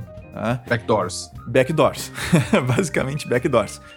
Então, por exemplo, se eu tenho uma- um serviço de voz sobre IP que tem cifragem, o software já, o desenvolvedor teria que botar alguma coisa lá dentro já para permitir que quando a agência de, de, de inteligência precisasse, ela pudesse ah, decifrar uma comunicação já havida ou uma, uma comunicação que está ocorrendo em tempo real. Uhum. Então, basicamente seria implementar backdoors em, em tudo que é coisa que está relacionada à comunicação. tá? É, o, o, o Departamento de Justiça também, né? Algumas outras notícias aqui envolvendo essa tentativa, né? Primeiro, o, o Departamento de Justiça afirmou que a criptografia e o Tor criaram uma zona sem lei na internet. Eles disseram que eles estão muito preocupados, estão muito preocupados com o fato do Google e da Apple terem decidido criptografar os dados nos seus sistemas operacionais, né? de forma que outras, outra, a não ser o próprio usuário, ninguém mais consegue ter acesso aos dados. Né? Então eles disseram que gostariam muito que ambas as empresas disponibilizassem backdoors para bypassar essa criptografia. Eu acho estranho, eu acho que talvez. Eh, eu, eu não duvido que. que e aí é uma questão muito mais diplomática que foge a, a, a minha, pelo menos, experiência, né? Mas eu não te duvido que não tem um pouco de jogo de cena aí também nessas, nessas manifestações à imprensa, sabe? Porque a gente sabe que tanto o Google quanto a Apple têm tradicionalmente é, colaborado com a NSA. Né? Essa é a grande questão é, e a grande novidade do, do Snowden, que o Snowden traz, é que não é só o governo que monitora, é o governo por meio de empresas. É. Né? E isso é bom que se diga, acontece desde lá de 2003, né, com o caso da AT&T, em que existia uma sala secreta lá que desviava as comunicações de, de telefone de, de, de, todos os clientes ali da, daquela operadora. Isso em 2003. Então, eu fico pensando se às vezes não é um pouco de jogo de cena, essa é uma, uma possibilidade, uma hipótese, ou se realmente as empresas estão conseguindo se, é, impor, se impor diante do governo americano e realmente colocar formas que impeçam uh, uh, o monitoramento. Agora, eu não acredito que, por exemplo, a comunicação feita em um iPhone ou feita em um, um, um telefone com Android seja a prova, né, um iMessage da vida, e seja a prova de interceptação pelo, pelo governo. Eu não é, acredito nisso. Assim, ó, o que nessa palestra uh, em Harvard do Schneider e do Snowden, o que o Schneider coloca é que é, as empresas começaram a lutar contra essa questão do monitoramento por uma questão econômica. Uhum. Né? Uh, você tem a IBM, você tem a Cisco, a própria Microsoft e algumas outras eh, empresas uh, que estão tendo problemas, estão tendo prejuízos financeiros por não estarem conseguindo colocar seus produtos em determinados países. É, uhum. e é bem fácil a gente saber por quê, né? Por exemplo, a NSA metendo em roteadores da Cisco uh, um bugzinho lá, né? um, um aparato para permitir coleta de tráfego. Uhum. Né? Então, é, essa, a imagem né, dessa empresa no mercado tá, ficou ruim. O mesmo problema, inclusive, é, discutindo lá na década de 90, lá em 93, 94, com a ideia de se guardar cópias de chaves, com key scroll, né? Ou pois também, é, o key recovery. Esse... Esse é, o, esse é o próximo tema. É, né? como, só, como só, é que isso seria feito na é, prática? É só, só um pouquinho. Aí tem. Então, esse, existe um problema nesse sentido de você começar a ter produtos com a segurança enfraquecida, uh, de seja a forma que for, né, através de uma cópia de, de, um, de um recovery, seja a forma que for, a segurança enfraquecida para os americanos que tem que obedecer a uma lei que implementa backdoor e aí eles têm que vender esse produto uh, para o resto do mundo, o resto do mundo sabendo que eles têm que obedecer essa lei. Então, isso prejudica é. as empresas americanas, porque certamente vão aparecer alternativas. E aí, e aí tem o, o grande detalhe. O, o, se os, uh, esses fabricantes começam a fazer isso, obedecendo ao CALEA, né? essa, essa lei, uh, a gente vai, os outros governos, as empresas em geral, e mesmo dentro dos próprios Estados Unidos, vão acabar utilizando esses produtos. E um dos mecanismos que eles têm, uh, que eles querem, e, e, se discutia lá em 93 e lá foi, entre aspas, banido, né? Se viu, que, se, se viu hoje que a NSA não, não desistiu da ideia, é essa ideia do key scroll, ou uma maneira mais abrangente, key recovery, né? Que a ideia é mais ou menos a seguinte: já que tu tens um cofre que tu fecha com uma chave, que eu não consigo abrir esse cofre a não ser que eu tenha a chave, então vamos fazer dispositivos legais que vão exigir a implementação de dispositivos tecnológicos, né? Que quando você fechar um cofre, você me dá uma cópia da chave. Tá? E isso, e isso volta e meia vem à tona essa discussão, tá? Da é, ideia é. de o governo ficar com uma cópia de todas as chaves de criptografia ou de se regulamentar em leis o uso de criptografia, né? Do, dizer o que, que a gente pode usar em casa ou não, o que a gente pode usar na empresa ou não. É, é, isso, essa, essa, discussão vai e volta, né? Vai e volta. É, tem dois aspectos aí. Primeiro é da, da... Eles podem legalmente impedir que empresas americanas é, fabriquem ou criem empresas estabelecidas, criem produtos que não sejam uh, government friendly, né? Ou, é, o que, assim. é, o que obedeça às disposições que, legais, é, né? É, é, simples assim. Podem. Eles podem fazer isso. Uma lei pode, pode fazer isso. Pode. vai acontecer que vai haver um problema político enorme aí nesse sentido. E, e econômico, enorme, sim. né? Uh, e isso não vai cessar, não vai impedir as pessoas uh, de, de utilizarem a criptografia uh, ou, ou, utilizarem alternativas a esses programas, digamos assim, eu vou usar um termo chulo, batizados. batizados, né? tanto que na, na Índia eles têm um limite, se não me engano, de chaves até 40 bits. As pessoas só podem usar chaves de até 40 bits. que horror. E para tu utilizar uma chave maior, tu precisa de toda uma autorização do governo, um processo governamental e tal. O que aconteceu na prática? Eles fecharam um pouco os olhos para essa lei. Né, que, se não me engano, existe até hoje ainda. Né? Na China também tem algumas coisas nesse sentido. Fecharam um pouco os olhos e aí, quando acontece um, um ou outro problema, e um dos problemas recentes que eles tiveram foi com a com BlackBerry, com a. Qual é o nome da empresa BlackBerry? Ring, ah, acho que é, né? Ah, Research in Motion, Motion acho é, que é. Né? Isso, isso, isso. Dono do, do, da BlackBerry. Eles tiveram um problema lá com as chaves, que não conseguiam violar, monitorar os BlackBerries e tal. E, mas, mas o, o, fato é que é de difícil imposição, né? E esse é o ponto. Será que é possível deter o uso da criptografia? Olha, enquanto existir software livre enquanto existir programadores independentes, não vai ser possível. E aí a gente entra nesse aspecto que tu, que tu tocou agora, que é os antecedentes históricos, porque isso que está sendo proposto hoje pelos Estados Unidos, pelo Reino Unido e pela França já aconteceu na década de 90 uh, nos Estados Unidos, em relação à criptografia, que era aquela ideia de é, é, limitar a exportação da criptografia, sendo que a criptografia era vista quase como uma arma de guerra, né? É, é ela era, e, era classificada como. Scroll. Ela era, era classificada, como. como. É, tanto e é. Questão... Fala. Oi. Não, eu digo que a, a questão da, da, da exportação de fato ocorreu, mas a tentativa de fazer o Keyscroll foi não passou de uma tentativa, eles não conseguiram, né? Na verdade, na prática, eles não conseguiram fazer nada. É, porque o que, que, que, que havia? Havia a limitação, a, a, a criptografia ela era, era junto, ela, ela, ela, é incluída junto nas, nas, leis lá que controlava a exportação de armamento, munições e tudo mais. Uhum. É, até acho que por um reflexo da, da própria Segunda Guerra, né? Uhum. Então não se podia exportar uh, software criptográfico com criptografia forte. Né? Por essa razão, nós tínhamos navegadores na internet, Netscape na época, e eu não sei se já tinha Internet Explorer, agora não lembro. Mas o Netscape eu lembro que é o que eu usava. Ele. Uhum. Você não tinha chaves maiores do que 56 bits. Ah, era, era o limite. 40 ou 56 bits. Era 40 no início, depois passou para. Eles liberaram a, a de 56 e ali nós paramos, tá? E aí tinha um software para ver, ver como não adianta nada, né? Então eles estavam querendo que fora dos Estados Unidos não o cidadão americano, mas fora dos Estados Unidos, só houvesse utilização de criptografia fraca para que eles pudessem quebrar. Ah, essa ideia e isso estava em vigor na época. E eles fizeram isso por um tempo. A gente tinha que baixar um software, que agora eu não estou lembrado, acho que era Fortress. Acho que era Fortress.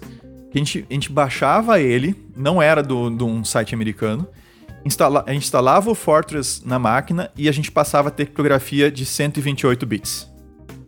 Ah. Uhum.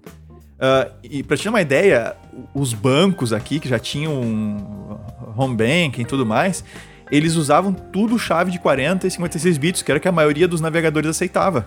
Uhum. O usuário comum estava desprotegido, entende?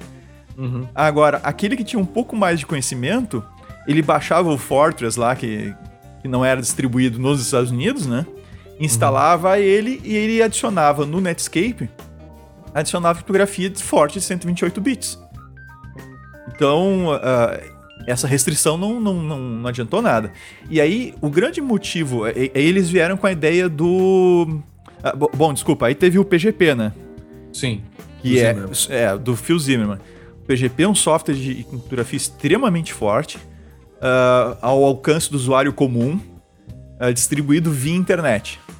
Usado que... atualmente pelas agências de inteligência do mundo. Exatamente. É. E o PGP não podia ser exportado né, como software. O que é que se fazia então? os caras, a cada novo release do PGP, né, quem usava desde aquela época deve lembrar, a cada novo release do PGP eh, era publicado um livro com o código fonte do PGP. Né? Esse livro então podia sair dos Estados Unidos, ele era mandado para a Europa. Eu não lembro agora se era Holanda ou se era fin... acho que era Finlândia. Acho que ele ia para Finlândia. Lá na Finlândia, o pessoal escaneava o livro, uhum. passava um OCR, imagina o OCR da época, né? Passava, passava o OCR, fazia as correções que tinham que ser feitas, e aí compilavam novamente o software e disponibilizavam ele no, no site pgpi.org. O I era de International. Tá? E aí você, você baixava o PGP do pgpi.org e você tinha o PGP na tua, na, na tua máquina. Coisa que o governo americano não queria que você tivesse. Uhum. Uh, eles acabaram até processando o Phil Zimmerman. Uh, houve um levantamento de fundos na internet, uma campanha para levantar fundos para defesa do Phil Zimmerman, Zimmerman, e o governo americano estava acusando ele de exportar uh, armamento, etc., criptografia, né? Uhum. Então, obviamente, isso não, não funcionou. E aí, outra coisa que, que aconteceu, eles tentaram fazer o key scroll, uh, que era uh, obrigar que tudo, todos os produtos, uh, que é exatamente o que eles estão tentando fazer agora de novo, que todos os produtos tivessem uma porta de entrada para o governo americano, para o governo americano. Como isso seria feito? Sempre que você cifrar alguma coisa, uma cópia dessa chave é enviada por uma entidade que guardaria todas essas, essas chaves, né? E aí depois, supostamente, vamos, vamos supor que seria esse caminho, tá? havendo um mandado judicial, uh, alguém pode ir lá e conseguir a chave e abrir a comunicação é. e, e fazer o monitoramento. Deixa, deixa eu só fazer uma, uma, parte aqui. A gente está falando isso em meados da década de 90, né? Isso, década de 90. Ah, eu lembro bem de uma passagem do War Games, que é de 83. É 83 ou 84? 83, é por aí, década de 80. 83, né? enfim, vamos, vamos usar 83. Em que lá num determinado momento eles falam sobre backdoor. Né? Eles falam, você está aí falando sobre backdoor na frente dela, né? E eles dizem que é possível buscar backdoor, que eu sempre, nos meus softwares, eu sempre coloco um backdoor se eu quiser voltar e tal. Você lembra Sim, dessa parte? Lembro, lembro, lembro disso. E, enfim. Bom, essa questão toda de key scroll, né, de cópia de chaves e, e proibir criptografia forte e tudo mais, começou a causar para as empresas americanas, e aí foi o lobby mais forte, tá? É claro que teve os grupos de dos direitos individuais, aquelas coisas todas, da privacidade, blá blá, mas o, o, o real argumento que pesou para essas coisas não irem adiante era de que os produtos americanos seriam fracos perante produtos de empresas estrangeiras. Sim. E que, portanto, o mercado, uh, as empresas Naturalmente, né? é, as empresas de tecnologia americanas, elas teriam uma desvantagem no mercado internacional.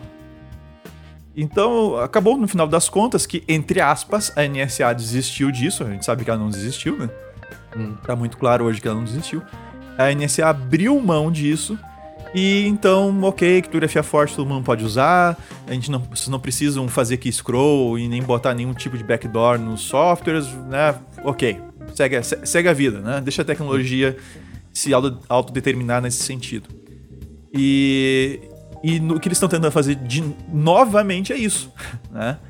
É. E, e, isso se sabe que isso não vai funcionar. Exatamente pelo fato de o, o criminoso, aquele que realmente. Uh, aquele que vai, vai planejar um ataque terrorista ou coisa parecida, ele vai se adaptar às novas regras. Então, se ele sabe que o Skype está sendo monitorado, ele não vai mais usar o Skype. O, o Daniel Dantas, o Daniel Dantas, é. uh, escapou da Polícia Federal utilizando TrueCrypt. Ah, mas então vamos proibir o uso do TrueCrypt. Mas quem disse que não vai ter um que não pode usar um outro software qualquer?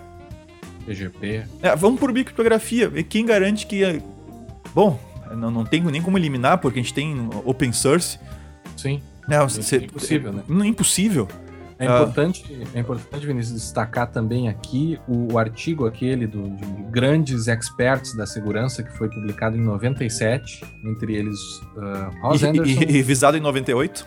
Revisado em 98, o, entre eles os mais conhecidos, o Ross Anderson, o Bruce, próprio Bruce Schneier e o Whitfield Diffie, né, que junto com o, o, o Hellman, né, criou, é. acho que foram os dois que criaram a ideia da chave pública, eu acho que sim. Mas enfim, uh, técnicos e, e grandes uh, personalidades da segurança da informação se posicionaram contra isso. Né? Se você tiver interesse, a gente coloca lá o, o link para ler, que é um artigo bem interessante. Ele coloca quais os riscos disso, né? Tipo, Uh, a partir de agora, você vai colocar no, numa tecnologia que não tinha uma possibilidade de recuperação, que é a, que é a criptografia, né? Colocar uhum. uma possibilidade de certa recuperação, ou seja, baixa o nível de segurança de tudo.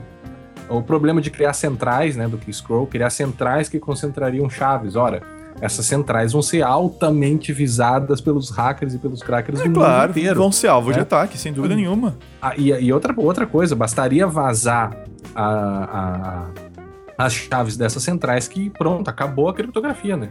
Acabou a segurança do mundo inteiro, se, se vaza isso, né?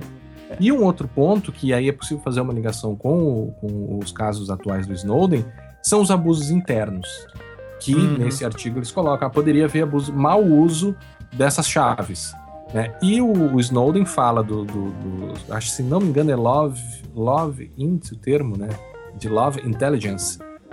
Que seria o caso dos técnicos que uh, uh, ficariam monitorando seus parceiros, as suas parceiras, lá, suas namoradas, enfim, com, com as ferramentas e com os mecanismos da NSA. Então, sim, o abuso interno é um dos grandes problemas. Né? Não só o abuso interno, né? Uhum. Tem também o abuso do próprio Estado, que o, Estado em si passa a fazer mau uso daquilo. Né? E um, há um outro artigo também, nessa mesma época, de alguns juristas né, que escreveram uma carta, vários juristas, entre eles o, o Lawrence Lessig, o Peter Swire e o Michael Franklin, que são uh, o pessoal que estuda direito e tecnologia, né? E eles disseram que um, que um argumento que para mim pareceu bem interessante e bem convincente, que a liberdade de expressão, o direito à liberdade de expressão, abrange e compreende a forma com a qual nós nos comunicamos, o formato com o que eu me comunico. A né? liberdade de expressão, eu posso cantar, eu posso pintar um quadro, posso escrever uhum. um livro, e, segundo eles, também abrangeria a liberdade de, de se comunicar de forma criptografada. Né? Então, uh, além da violação da privacidade, que é mais evidente, ou seja, você guardar as chaves privadas de todo mundo, de todas as tecnologias que permitiria abrir a qualquer momento as comunicações, você violaria também essa possibilidade, violaria também a própria liberdade de expressão. Uhum. Mas uh, ao mesmo tempo, hoje, haveria uma, um, ou melhor, uma das possibilidades, além do backdoor, de implementar isso que o governo americano e o governo inglês estão tentando, estão propondo, né? De, de, de, de permitir que se abram as comunicações com um mandado, a gente poderia fazer isso sem enfraquecer a, a, criptografia como um todo, mas apenas utilizando a própria ideia de chaves públicas, né? É, na verdade, isso, isso para mim, Guilherme, é só uma, uma outra forma de key scroll. Uh, talvez um pouco mais pontual, mas continua sendo um key scroll. Por quê? Essa ideia aí, a, a, a ideia de usar de chaves públicas do governo seria quando você cifrar alguma coisa, você cifra essa alguma coisa com a chave pública do destinatário, de tal forma que só o destinatário possa abrir, né? Uhum. E você cifra essa mesma coisa também com a chave pública do governo. Tá? E aí o governo também poderia abrir. Na verdade, o que acontece é que a gente não cifra nada diretamente com uma chave pública. Tá? De fato, a gente não cifra nada diretamente com uma chave pública, a não ser uma outra chave. Como assim? Você pega um, um, um documento, uma massa de dados, cifra isso com uma chave privada. Tá? Vamos dizer assim, para o leigo em criptografia, seria uma senha. Tá? Então tem que usar essa mesma senha para abrir depois. Essa senha é que é cifrada com a chave pública do destinatário.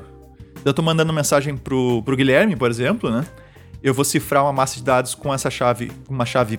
Uh, a minha chave pública? Não, eu vou cifrar a massa, massa de dados com uma chave simétrica, que é essa ah, senha. Sim. Sim. Eu vou cifrar essa, essa chave com a chave pública do Guilherme e aí o próprio funcionamento desses algoritmos de chaves públicas e privadas vai garantir que somente o Guilherme, com a chave privada dele, que somente o Guilherme tem, né?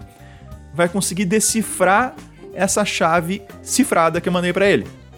Então ele decifra essa chave, aí ele usa essa chave para abrir a massa de dados. Por que, que eu digo que isso é similar a um key scroll, né? O, o, que, que, é, o que, que é o key scroll? É o governo ficar com uma cópia da chave de criptografia que tu utilizou. Né? E a ideia é que, ah não, mas a gente está usando a chave pública do governo. O governo não está tendo uma cópia da tua, do, da tua chave privada, entende? Para poder abrir o que foi cifrado para a tua chave pública. Então, não é um key scroll da chave privada em si. Né? Mas é um key scroll da chave que está sendo utilizada para decifrar, para proteger os dados. Ou seja, aquela chave ali, uma cópia eu mando para o remetente e eu mando uma cópia da mesma chave para o governo. E o governo vai ter que é. guardar isso em algum lugar. É que o key scroll. A, a, Oi, a, a, diferença aí é em termos de escala. Né? essa chave que o governo tem guardada lá na, na base de dados dele é a chave apenas daquela comunicação específica. E ele vai ter, então, se ele coletar eh, de todas as comunicações que a gente tem, ele vai ter uma base de dados com milhares de chaves utilizadas, cada uma em uma conexão específica. Ponto. É isso. Sim, é, que, e, ele, que ele que tudo isso ele abre com a chave privada dele. Exatamente. E aí o, e o que scroll mais abrangente seria: não, olha aqui, Guilherme, daqui é uma cópia da tua chave privada que vai ficar com a gente. É, aí eles têm uma cópia da, chave, da, da, tua chave privada, e aí eles podem, com essa chave, acessar a chave de acesso de qualquer coisa que tu cifrou. No final das Sim. contas, é a mesma coisa, entende? É, é a mesma veja, coisa. O, o, o, quem, quem propõe essa possibilidade, sem defendê-la, né? Ele diz que não defende, ele diz que uma das possibilidades de, de fazer o que esses governos estão querendo fazer é com o uso da própria tecnologia que, que tu já tens hoje. E de certa forma, tu ainda manteria a comunicação segura para todos os outros agentes. Não precisa colocar um backdoor que pode ser explorado por outras pessoas. Uhum. Tu continua mantendo a, a, os dados criptografados, porém, tu abre a chance, e, mais uma vez, que foi o Steve Gibson que propôs isso, ele não concorda com isso, né? Mas tu permitiria que apenas o governo conseguisse abrir e não outros atores mas, mas exploração é, de um é, Olha, me desculpa, me desculpa o Steve Gibson, mas ele tá completamente errado na proposta dele. Ele tá completamente errado, ele tá propondo o que scroll, qual é o ju... Aí o que, que vai acontecer? Quem é obrigado a seguir uh, esse negócio do, de cifrar com a chave pública do governo é, entre aspas, o cidadão comum, o cidadão de bem. Eu não gosto muito desse termo, mas tudo bem. Né? Esse cara vai ser obrigado a cifrar com a chave pública do governo. No final das contas, o governo vai continuar tendo uma base de dados que massiva, que é o grande problema do Key Scroll, com milhares, milhões de chaves criptográficas que dá para usar para abrir a, a, comunicação de, entre aspas, cidadão de bem, pessoas que são cidadão de bem ou cidadão comum. O criminoso ele não vai, ah, eu vou cifrar aqui com a chave pública do governo também. Ele não vai fazer isso. Ele usa um PGP. Ele usa PGP, não, não funciona, tá entende? A, a, essa ideia do Gibson, por mais que ele suporte ou não suporte, a ideia dele é completamente furada. É a mesma coisa que o Keyscroll, não muda nada. O, resultado final é o mesmo. É o governo com uma, ou a entidade que for com uma base de dados gigantesca, cheia de chaves de criptografia, que vai ser alvo de ataque, e isso todo, todos os grandes especialistas colocam. Né? É, esse vai ser, um, vai ser um alvo. E, uh, por outro lado, o criminoso, o terrorista, vai continuar não usando isso.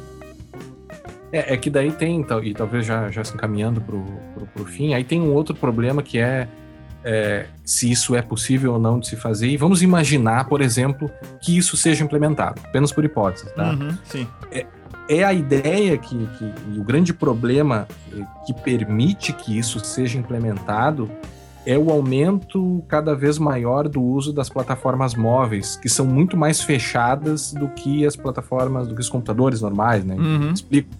É, tanto o Android quanto o iOS eles limitam muito a interação do, do, do, usuário com o software, né? E limitam muito o que, que o usuário pode fazer naquele mini ambiente ali móvel. Uhum. Né? Que é completamente, diferente, é completamente diferente de um Linux, por exemplo. Você tem uma liberdade muito grande, ou até mesmo do Windows, que permite que você rode praticamente virtualmente qualquer coisa ali. É, né? o macOS também ou no macOS, né? Mas, mas num iOS e num Android não é bem assim. É o que tem na loja. é o que tem na loja, né? O, o Android até permite, né? Claro, você pode fazer o jailbreak, você é, mas o, o usuário nova, comum né? não vai fazer o isso. O usuário comum, exatamente, ele fica limitado a essa plataforma. Por isso que alguns alguns estudiosos dizem, se não me engano, bom, não vou, não vou falar o nome aqui porque eu não tenho certeza, mas é, que a ideia é a seguinte: a, as plataformas móveis elas estão acabando com a liberdade na internet. Porque quanto mais as pessoas migram para as plataformas móveis, menos liberdade elas têm de escolha uh, de como bem utilizar o seu, seu sistema operacional. Né? Basta a gente lembrar que no início da, da, da ideia do, do, do, PC, o PC vinha já com o sistema operacional instalado, né? E aí houve uma ação antitrust para permitir que outros sistemas operacionais pudessem rodar naquele mesmo, naquela mesma plataforma. Sim. Né? E aí veio o DOS, e o Windows, enfim, uh, Linux, enfim. Mas hoje, com as, com as plataformas móveis, isso não ocorre, o que seria, e, e aí já encerro também, uma violação da liberdade das pessoas e, e seria talvez o caminho que permitisse esse tipo de coisa que acontecer. Eu acho que não vai acontecer, mas uh, o caminho seria por aí. É. Começar por aí. É, eu gostaria de resumir, da minha parte, colocando o seguinte: eu compreendo a necessidade uh, de órgãos de investigação e tudo mais de se obter, de se monitorar determinados alvos. É, compreendo essa necessidade. Uh, mas determinados alvos, né, que já para os quais eles já têm uma suspeita justificada para fazer do monitoramento. E não é monitorar a priori todo mundo para daí ver se alguém vai cometer um crime, né, fazer o pré-crime, né, uhum. que a gente assiste lá no Minority Report, é fazer o pré-crime, né? Uh, então essa necessidade do, do, do, alvo determinado, delimitado, né, no espaço e no tempo, né? uma justificativa adequada, ótimo. Perfeito. Ah, o monitoramento em massa, não.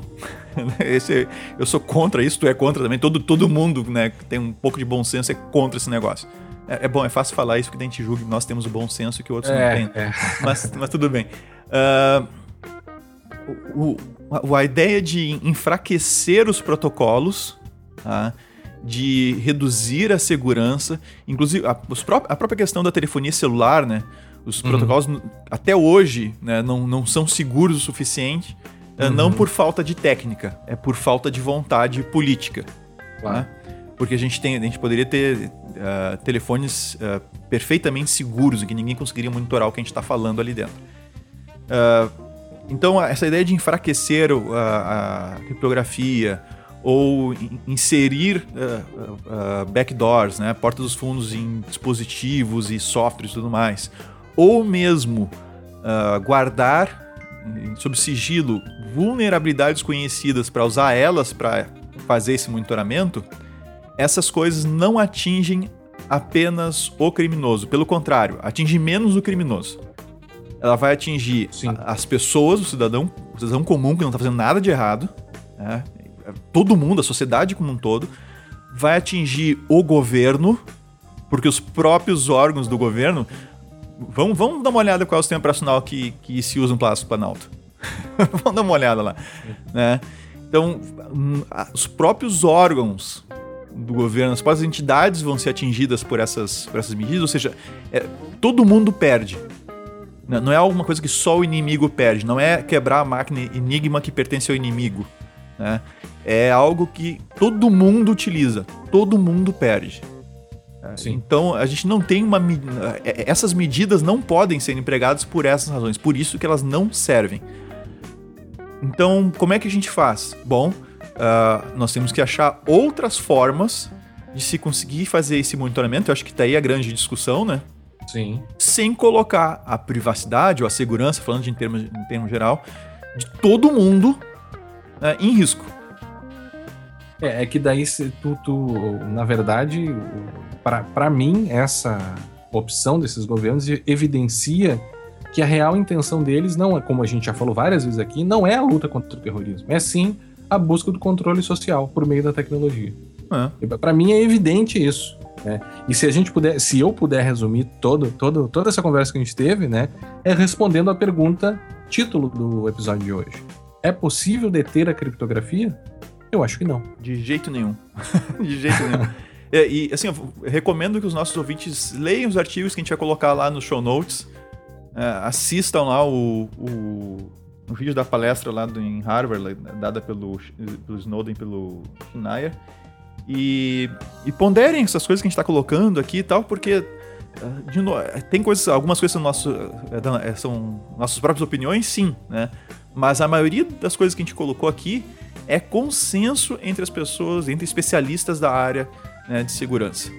Sim. É consenso. Né? Não é, é, ah, é da cabeça do Vinícius, é ele pensa assim sozinho. Não. É, é consenso. Não, é, é, muitas das coisas que a gente falou aqui estão naquele, naquele artigo do, do, dos criptógrafos, né?